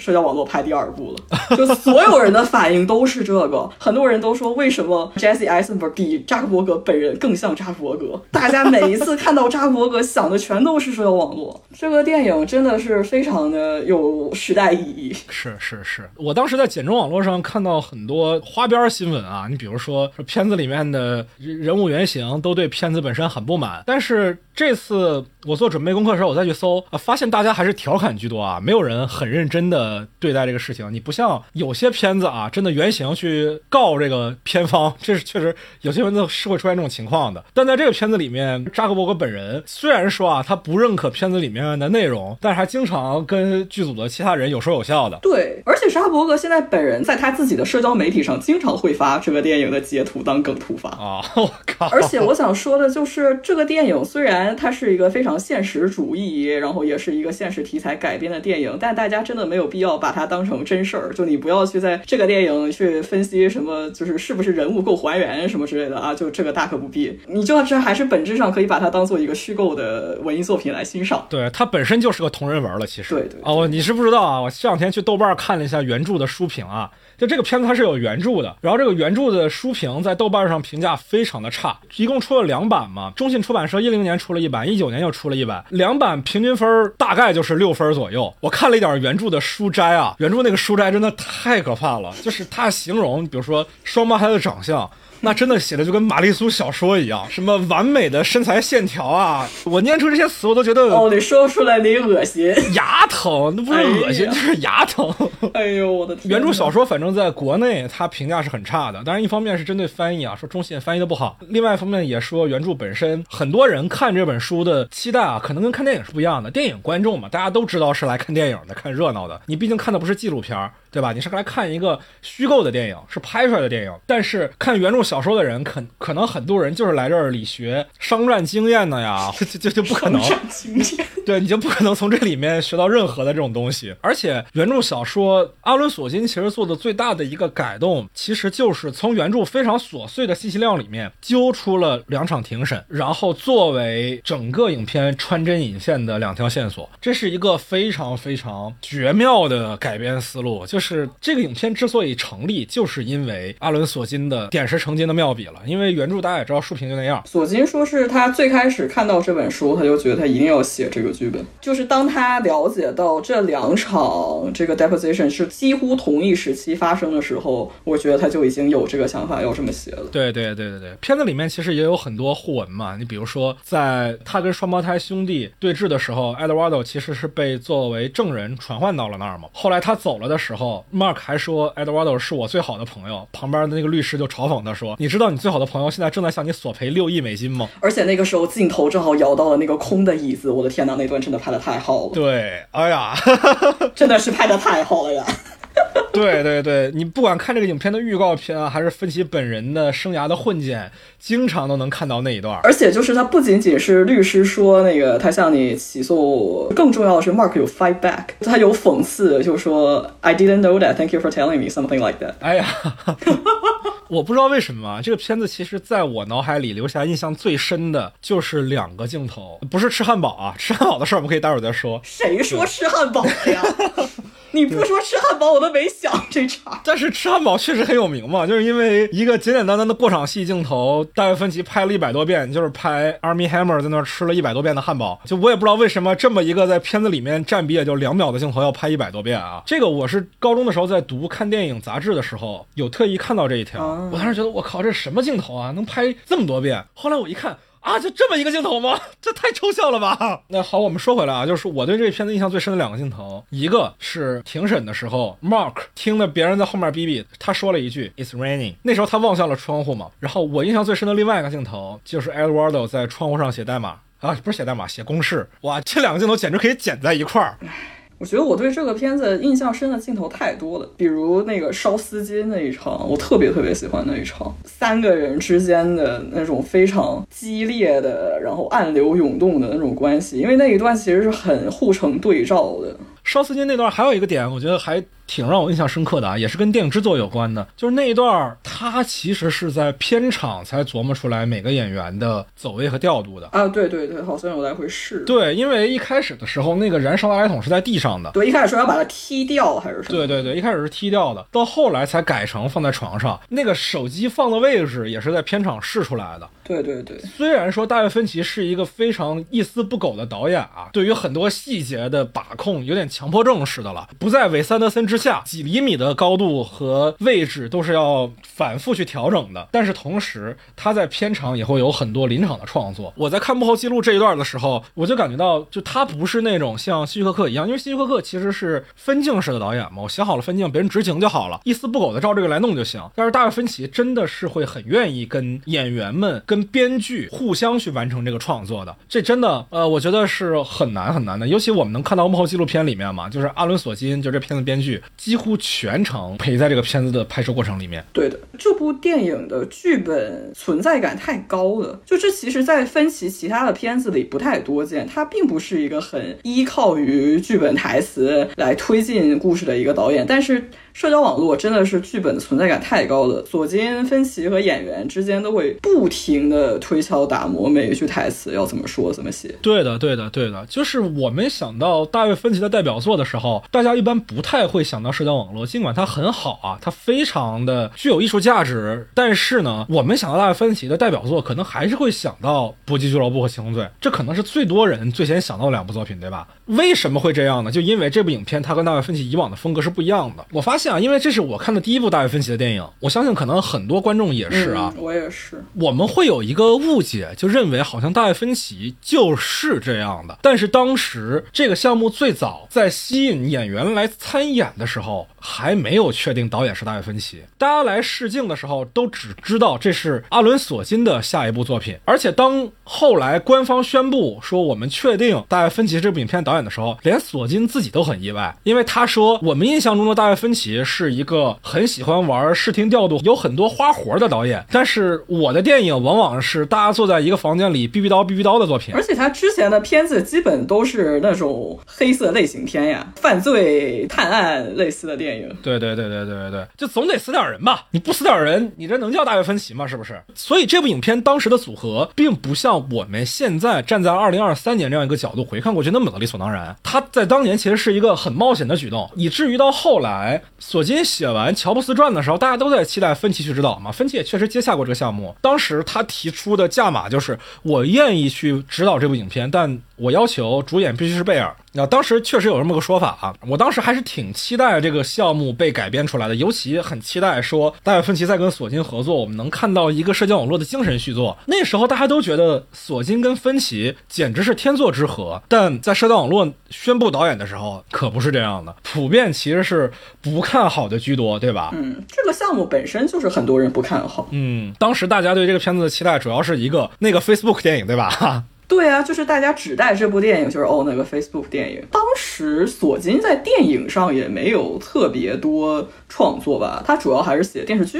那个时候是的，是的，是的，是的。我看那些演员来试镜的原因，也都是觉得呃，因为索金是写《白宫风云》的编剧，对 West Wing，对对对对对，所以大家都会很信任他的剧本能力，很期待说在他的作品当中去参演。对的，就这部电影的主创，现在想起来真的是在一个非常巧妙的时间聚集在了一起。嗯。一场美妙的夏令营是吧？是的，是的。我一直不希望社交网络有续集，因为我觉得没必要，就停在那一刻挺好的。嗯嗯，人生若只如初见是吧？是是。我们说回来啊，我们说到大卫芬奇这个导演啊，我们之所以说这个片子它不像是大卫芬奇的常规操作，是因为大卫芬奇的影片，我觉得。多少他的风格是还有一个比较清晰的脉络的。我这次为了录节目，我比较系统性的回顾了一下他的创作经历啊，我发现他早年间啊，就是在接触 Netflix 之前，拍电视剧之前啊，就在《纸牌屋》和中文叫《心灵神探》还是叫什么啊，《心灵猎人》，我还真不知道中文叫什么。反正就是《My Hunter》那部电视剧之前，他的履历还是比较清楚的。他第一部电影啊，虽然他自己不愿意承认，是《异形三》，这是一部大制片厂电影嘛。他当年是本来是个广告和 MV 导演，然后接了。这么一个大活，但是在制片厂面前毫无尊严，毫无话语权，所以他事后也不承认是自己的电影，他没有剪辑权嘛，对吧？但是也是因为这部电影，他之后才有了电影圈的资源，他才能去拍他第二部长片《七宗罪》，而这其实也开启了我觉得他的很明确的一个创作模式，就是我拍一部非常类型化的大制片厂主导的类型电影，我再去拍一部很有个人风格的，其实也不算是作者电影啊，因为其实看的还是很爽的，对吧？《七宗罪》也很类型片呀，这是很类型片，但是它没有那么符合类型片的。规律就类型片，它不会有那么黑暗的一个结局嘛？对，它在市场上并不那么多见。对对对，他的个人表达成分其实还是有明显一个怎么说正弦函数式的波动。我先拍一部没什么个人表达的，比如说《异形三》，我再拍一部有个人表达的《轻罪》，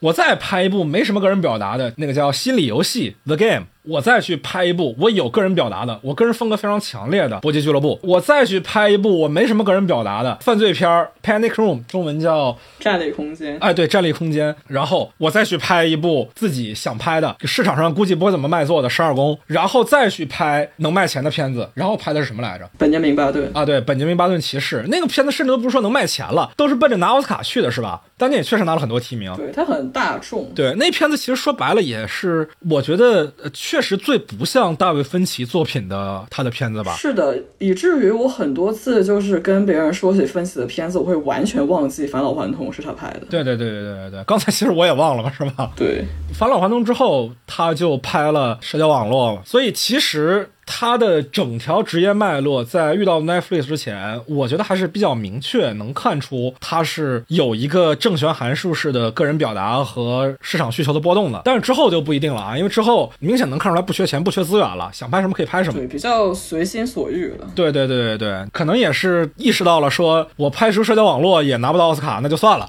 也不伺候了。对吧？这叫 不要也罢。对啊，因为不管说是本杰明·巴顿也好，还是社交网络也好，冲奖的意味都还挺明显的。对啊，社交网络都是传记片了，为什么没有拿到奥斯卡呢？哦，因为国王的演讲也是传记片。对对对对对，而且那时候奥斯卡本身还比较精英啊，不是说那个精英，是精神英格兰人的精英。当时确实还有这个风向啊，现在不一样了。现在一九一七都拿不着奖了。我们说回来啊，我们说回到大卫芬奇，他之后的创作相对感觉来讲，你不管说是《龙纹身的女孩》啊，还是《消失的爱人》啊，感觉他还比较享受吧，就是拍着玩，拍一乐。对你哪怕到今年的《杀手》也是。但我觉得《Gone Girl》和《龙纹身的女孩》不能算拍一乐，因为我觉得执行的非常细致，尤其是《龙纹身的女孩》，我昨天又重看了一遍，我觉得《龙纹身女孩》的执行简直太好了。所以你是觉得《杀手》执行的不细致，对吗？对，我觉得《杀手》比较像拍一乐。没有，我觉得是这样的，他执行的细致就是他享受电影工业的过程，就是他之所以愿意去花一百多遍去拍一个吃汉堡的过场戏镜头，就是因为他享受这个过程，不是说折磨演员啊，不是说折磨剧组工作人员啊，就是说他享受这个精益求精的过程，就是把这个东西打磨到他心中最好的状态。所以我觉得他片子在执行层面上。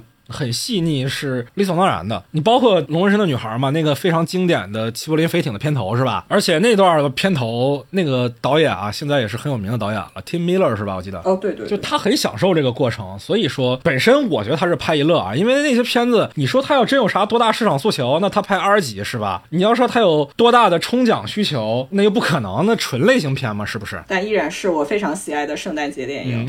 OK OK OK OK。所以我是觉得他你在当下。这个阶段是享受工作的，而不是说有一个企图心吧？他可能过了企图心的那个年纪了。这东西可能就要结合到《杀手》这部影片了啊！我们暂且不表，我们 我们放到最后一个部分来谈。哦，对，刚才数他履历的时候忘了《曼克》这个片子。《曼克》这个，因为我没看啊，我得先说《曼克》我没有看。《曼克》是我觉得是他个人情感非常重的一部片子啊，他也是自己享受是吧？对对，《曼克》就是大卫芬奇写给电影的情书。我没看《曼克》的原因是因为我还没有得到机会去大银幕看《公民凯恩》，然后我想等我真的完整体验了《公民凯恩》之后，再来看《曼克》这部影片啊。其实我觉得大卫芬奇真的不是一个特别需要过多介绍的导演，尤其是对于我们节目的听众啊，就是听到这儿的听众啊。而且我觉得芬奇的片子是真的没有门槛，不需要做什么前期准备，你也不需要看一些特别艺术电影，你可能需要投入非常多的时间精力，强迫自己去看。我觉得芬奇的作品都可以很顺畅的跟他看完。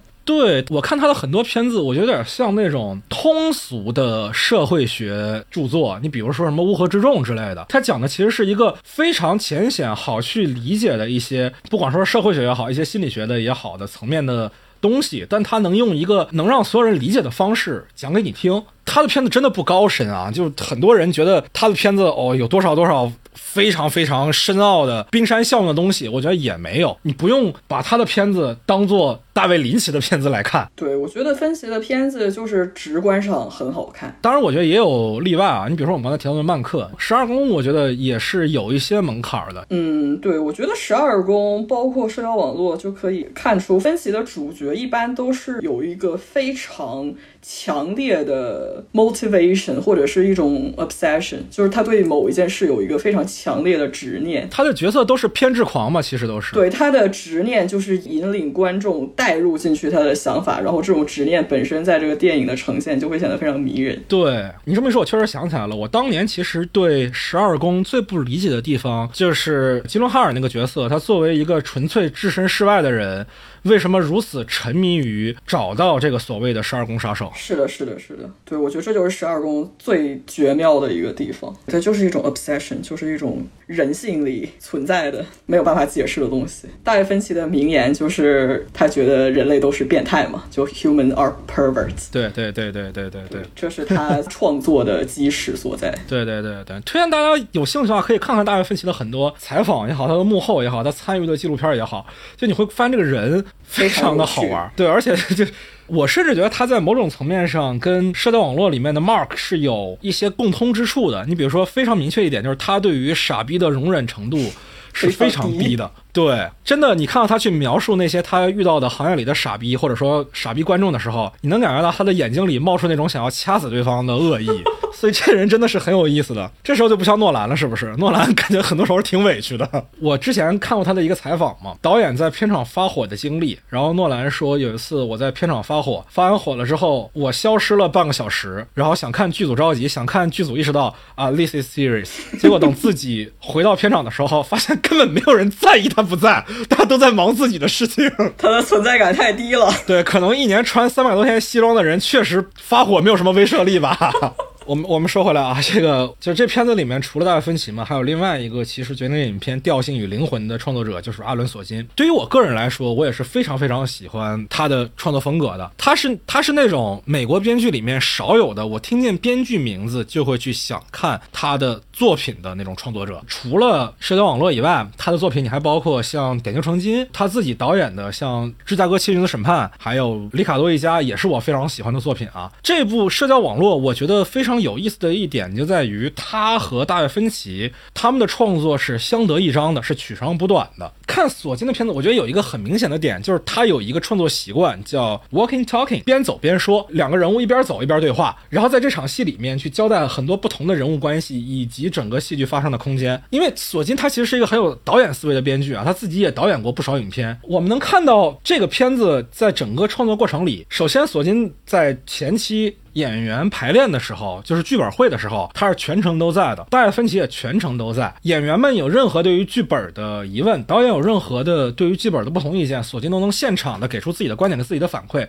自己为什么要在这儿写这句台词，并且听取他们的意见做出修改。他真的会听导演的意见和演员的意见来改剧本的。而且他在拍摄现场的时候也基本全程都在。他甚至承担了一部分导演组的工作啊，就比如说这片子最后一镜头是他拍的嘛，对吧？杀青。对，杀青镜头是他拍的，虽然就是一个过场戏镜头，他拍。拍了两条之后，他说：“呃，可以过了。”执行导演说：“你千万别过啊！你过了，大家分歧如果知道拍两遍就过了，他要杀了我的。”然后他们又原样拍了十遍。我觉得他自己在写剧本的时候，大卫芬奇给他的一个很大的改变，就是带入不同角色的性格去设计台词。就他在写剧本的时候，人物当然已经很丰满了，有各种性格层面，但是这些性格层面体现在他们的行为上，体现在他们台词里面表达的内容上，而不是他们说话的方式。就我看到那个幕后纪录片里面嘛，Justin Timberlake 跟大卫芬奇其实都对 Sean Parker 的台词提出了很多个人的意见，因为他原本的台词写的是有很多前后呼应的互文的，但是大卫芬奇。和 Justin Timberlake 都都觉得这个角色他不是一个这样的人，他应该更花花大少一点，很多东西应该给的更直白、更当代一点点。那我觉得这东西其实对于索金的剧本来说也是一个很正向的影响。包括前面我说的他的那个 walking talking 的习惯，在这部影片里面其实也被芬奇给克制住了。就是可能是他自己在做编剧的时候写剧本会担心说导演觉得大量的对话戏很冗长，因为他做电视剧编剧比较多嘛，可能在小银幕上观众看起来会不舒服。会不习惯，让观众感到乏味，所以他要去加调度来给导演空间。但是对于芬奇而言，对于芬奇这样明白剧本的精妙之处在哪儿，在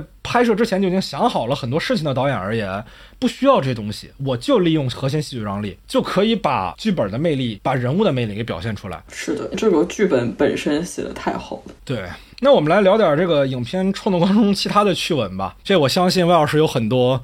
自己这些年这十多年来的积累吧，应该听说了很多有意思的事儿。我昨天看的一个很好笑的是说，好像索金一开始写剧本的时候写就是 Mark 第一场戏结束回寝室，电影里拍的不是他喝啤酒然后开始写博客吗？啊，说索金好像一开始那个地方他写的是他自己在宿舍做那个 screwdriver，screwdriver 中文叫啥？呃，螺丝起子，伏特加兑橙汁的那个。对对，就是他好像预想中的那个情景。还还是一个特别特写的，就是杯子拿出来，先放冰，再放伏特加，再倒橙汁儿。就是很有仪式感的一套流程啊，但后来就是觉得这好像不太符合当时大学生的一个精神状态，就换成喝啤酒了啊啊啊！类似这样的故事有很多，我觉得最好笑的是那个这里面 Sean Parker 请他们吃饭的时候，问 Christy 想喝什么，Christy 就就是片子里面那个 Eduardo 当时的女朋友嘛。对，呃，Sean Parker 问他你想喝什么，他说我想喝 Apple Tini，就是苹果 Martini 嘛。然后扎伯格在这个电影出了之后，他之前据他所说是没完全没有听说。说过这个饮料的，但是他看了这部电影以后，他就去尝试了一下，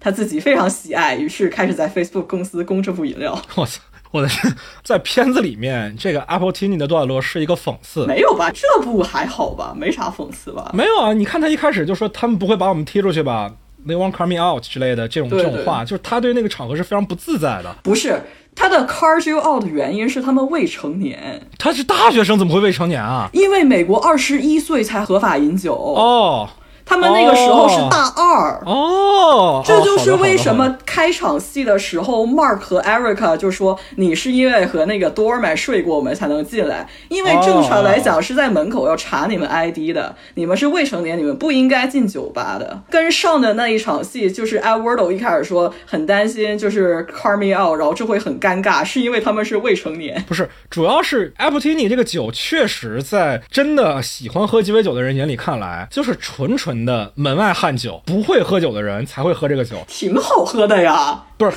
这真的是我有证据的，就是索金在他编剧的另外一部电影《Molly's Game》，就是《茉莉牌局》里面有一场戏，就是。有两个骗子来找茉莉来骗钱，说是谈生意嘛，其实是来骗钱。然后他们在 bluffing 的时候，假装是这个酒吧的常客，点的第一杯酒就是 Apple Tini，然后这 Molly 就再也没有任何的兴趣听他们说话了。这一杯酒就已经证明了这俩人是纯傻逼，就是到了这个程度。所以我觉得。在那个时候，他之所以说阿波西尼，就是在表述他们没有任何的对这个场合的经验，完全不适应这个场合，完全被 Sean Parker 给主导了。我我觉得是有这个意思的啊，但是反正扎克伯格本人没有觉得这是个讽刺啊，那也挺好。反正啊是呢。还有啥事儿？我其实是想说一下这个片子的预告片。哦，对，这片子预告片其实还挺经典的。我印象中，当时他用的是一个唱诗班版的 Creep 来当做背景音乐嘛。是的，那个预告片当年好像拿奖了。但这个事情对于我来说挺有意思，就在于因为我是先看的电影嘛，我是今年才在互联网上突然看到这部预告片的。然后我一开始都没有意识到，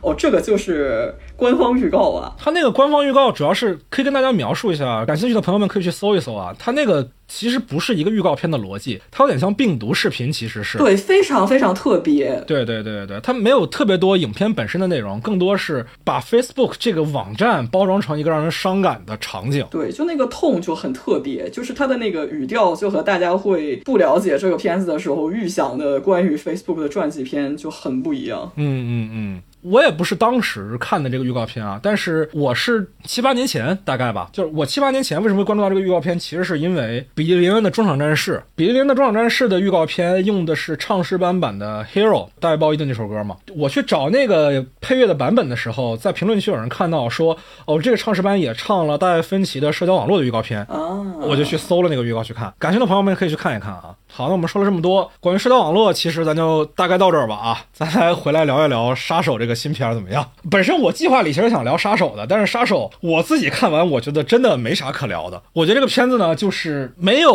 网上说的那么差啊。这片子现在豆瓣都快跌到六分以下了，我觉得真不至于。但是呢，他在大卫芬奇的履历里确实是挑不出来的那种片子，他不像他早年的那种非常为市场服务的片子那样缺乏个人印记，但是呢，他也给我一种拍不拍都行的感觉。但你知道，《杀手》在北美的互联网上口碑非常好，就大家非常喜欢这部片子。我其实也挺意外的。他现在 Netflix 是点击最高的吗？周榜的话，因为上周刚上线嘛，现在是排第一。包括他现在在 Letterbox 上也是热门榜排第一。哦，那确实，Letterbox 就是北美豆瓣嘛，对吧？对的，我还真的挺意外的，因为这就要说到今年另一桩伤心事，就是今年年初的时候，我印象刷 Twitter 的时候看到有一个人说说，哎呀，电影观众今年很幸福，因为今年有大卫芬奇、斯科塞斯、诺兰和迈克尔曼的新片。我首先不知道为什么迈克尔曼会和以上三个人并列，其次我点开评论区有一个人问 大卫芬奇的新片是什么，另外三个人的新片大家现在也都有数，但是他就问了一句大卫芬奇的新片是什么，那一刻我被深深的刺痛到了，因为毕竟确实芬奇挺多年没拍长片了，因为就感觉这几年大家就不太会在互联网上提起芬奇这个导演了，就好像他有点查无此人了。比起一些一时余亮的导演，显得非常销声匿迹啊。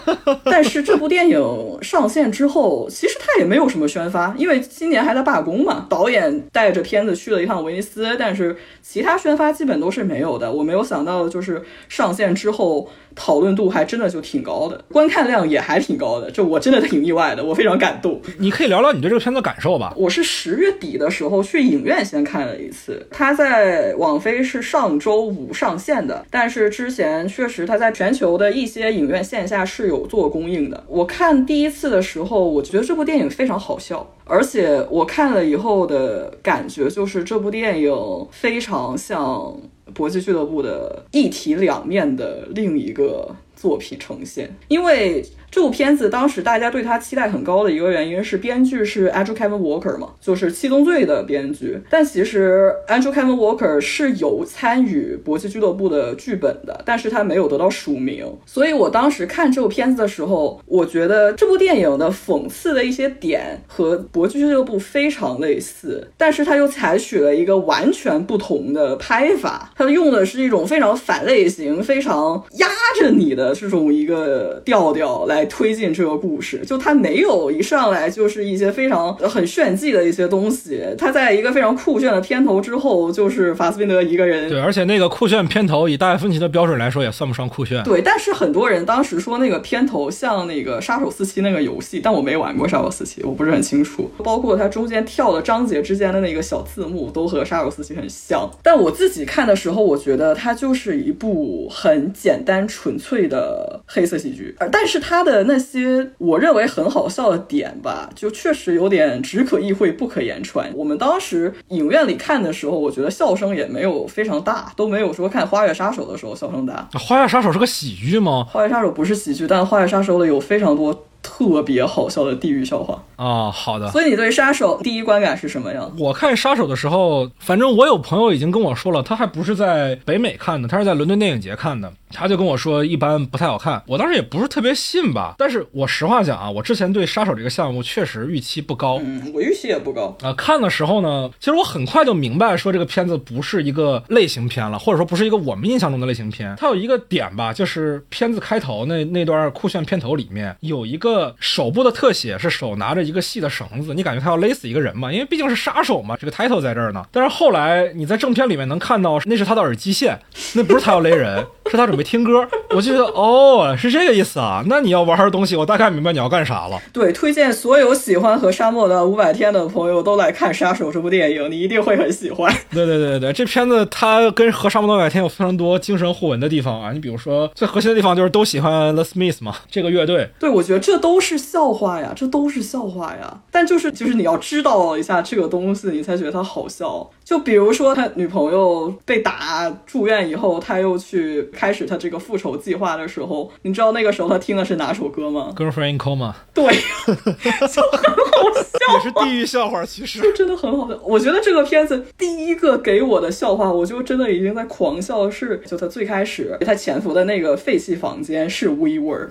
对，就我看到 WeWork 的时候，我就已经笑疯了。对，WeWork 就是可能关注互联网行业的朋友们可能会知道啊，他曾经是。一个很大的什么共享办公区的一个公司，后来。就倒闭了，申请破产。对对对对，有一个关于他们的纪录片啊，叫《We Crash》吧，前一阵还挺火的，就讲他们这创业怎么中道崩殂的。因为我有一门课，当时非常详细的分析过 WeWork 的这个那什么，我当时感觉真的很好笑。就我也能明白他这个笑点在哪儿啊，但是我是觉得这不像是大卫芬奇的风格。就我看这个片子的时候，会想到非常多其他的影片。我举几个例子啊，科恩兄弟有一个片子叫《月后即焚》，它是一个反间谍片，它讲的是冷战之后，世界上没有那么多尔虞我诈的间谍之战了，然后 CIA 面临下岗大潮，有一个被辞退了的员工心怀不甘，准备写回忆录大骂一下 CIA，后续又因为他的回忆录被莫名其妙的人捡到，就真的跟间谍毫无关系的人捡到，但是又因为他们刚从冷战时代结束，抱有很大的那种阴谋论的观点，所以他们觉得我靠，这一定是国家机密，怎么样怎么样的，就他。他那个片子本身是对于间谍片或者说冷战思维的调侃、讽刺、反类型片，那是科恩兄弟干的。那片子我非常喜欢，那是我觉得科恩兄弟所有作品里面最被低估的作品。而且皮特在里面演的太好了。呃，对对对对对，他很多经典的表情包出自于那部，这好像不是演的好的意思是吧？对，但他确实有很多表情包是出自那部电影啊。还有一个片子啊，是安德鲁多米尼克啊，也是大卫芬奇的好朋友。之前那个《心灵猎手》还是叫《心灵猎人》还是叫？叫什么来着？反正《Man Hunter》那个剧吧，里面有几集甚至是安东·罗密尼克来导演的。哦，是吗？对，有曼森那集就是他拍的呀，你不知道吗？哦，我想起来，想起来。他跟大卫芬奇玩的确实挺好的，我感觉他们俩确实是那种有一些趣味是相投的导演，可能都喜欢皮特吧，也许。昆汀也加入了这个对话。他之前拍过一个片子啊，叫《温柔杀戮》，那片子是一个反黑帮片嘛。他讲的是在美国零八年经济危机加换届选举的那个背景之下，黑帮们经营不下去了。里面提了很多现实的问题啊，比如说组织里出了叛徒，但是我们已经连雇佣杀手都快雇佣不起了，那怎么办？能不能让一个杀手把活儿都干了？那个杀手又说：“哎呀，不行啊，你们要杀的这个目标是我朋友啊，我杀他我会很感伤的。你们要不然再多找一个人吧。”那黑帮说：“哎呀，真没钱了呀。”然后他们还讨价还价，有很多这样的段落，我就觉得这也是一个反类型片很有意思的地方。我觉得戴芬奇是想做这样的东西的，但是呢，做的没有人家好玩。就是我觉得我为什么说杀手在我看来和搏击俱乐部非常的精神内核，因为他们其实探索的东西都是非常向内的，就是一个人的他的一个心理状态。法沙不是一直在重复他的那套行事准则，但其实他是在不断的打破这一套规矩的。没错，就每次他说我万无一失的时候，马上就要出纰漏。对，其实他第一场戏那一下子就是这个任务失败的时候，我当时就想，我靠，这不会跟子弹列车一样吧？其实杀手是一个很二的一个，子弹列车只是倒霉，他也不二，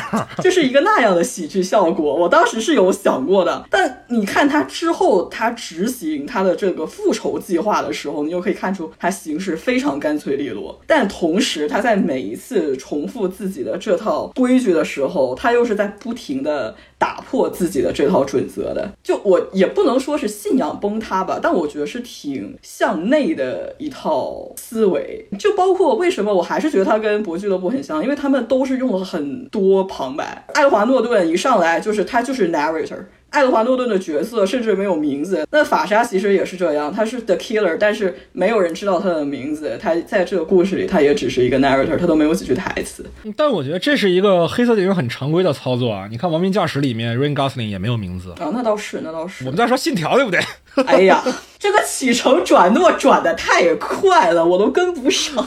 不是我，我我觉得是这样啊，就是这个片子呢，大卫芬奇自己说是受梅尔维尔的《多情杀手》影响比较大，但是呢，我觉得他更像是对 John Wick 的一个成熟预告片。他的叙事其实是一个非常典型的 John Wick 故事：你害死了我的家人，我要弄死你全家。但是芬奇告诉你的是。在一个现实逻辑里面，这个逻辑是说不通的。他告诉你说不通在哪？对，我觉得这就是我比较欣赏这个片子的另一个原因，就是它本质还是一个挺复仇爽片的东西嘛，这个故事。但是复仇爽片从杀死比尔到装位，就大家已经看太多了。那我觉得分析能拿出一个真的还挺不一样的视角，我就还挺惊喜的。不是这个事儿肯定会有人做，就是你轮到他来做，我觉得不是特别合适。比如说我刚才说那些片子，它都是反类型，做跟大卫芬奇在这片子里。对黑色电影做的反叛其实是一致的，但是呢，如果这片子我们换一个导演啊，如果我们换贾木许来拍，你会觉得一切都都特别的合理，特别的自然。只是你换贾木许来拍的话，可能男主角就是 Adam Driver。哎呀，我的天哪，这是后话。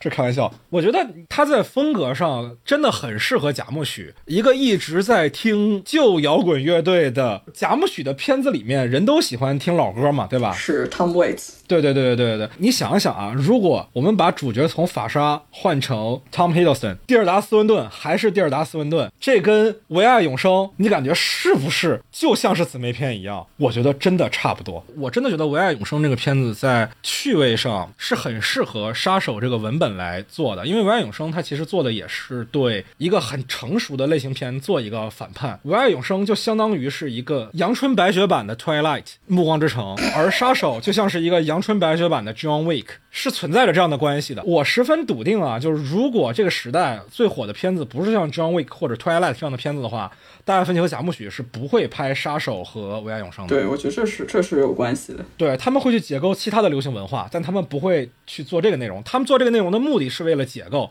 而解构之前，他必须得先成为流行文化的一部分。我是觉得在解构流行文化这一点上，这个题材可能更适合贾木许吧。当然这也是后话了啊，我们这节目还是围绕着社交网络的嘛，对不对？好的，那今天关于这部。二零一零年的老电影啊，哇，已经能用老电影来形容了。十三年过去了，对对对，十三年过去了，这个仍然让我们心有戚戚、意难平的社交网络，我们真的聊了非常多了，也聊了大卫芬奇的新片《杀手》。当然啊，这个十几年的话，不是我们这几个小时能说完的。如果大家有后续想跟我们交流的，欢迎在评论区留下你的看法，也欢迎大家加入我们的听友群，在微信上搜索 After Cine，添加我的个人微信就可以申请入群了。也欢迎大家关注我们的官方微博“散场通的 After Cine”。聊一个老片能聊这么久，我其实是没有想到的，但毕竟是社交网络嘛，毕竟是社交网络嘛。对对对对对，说真的啊，我做这期节目很大的一个初衷就是，我虽然没有那么大的欲望来聊杀手，但是我更不知道的是大卫芬奇的下个片子要等多久啊，所以就借这个机会赶紧聊一聊他的片子里面我最想聊的这一部。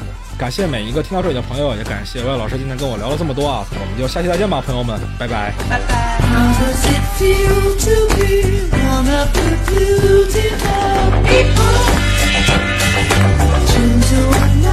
choose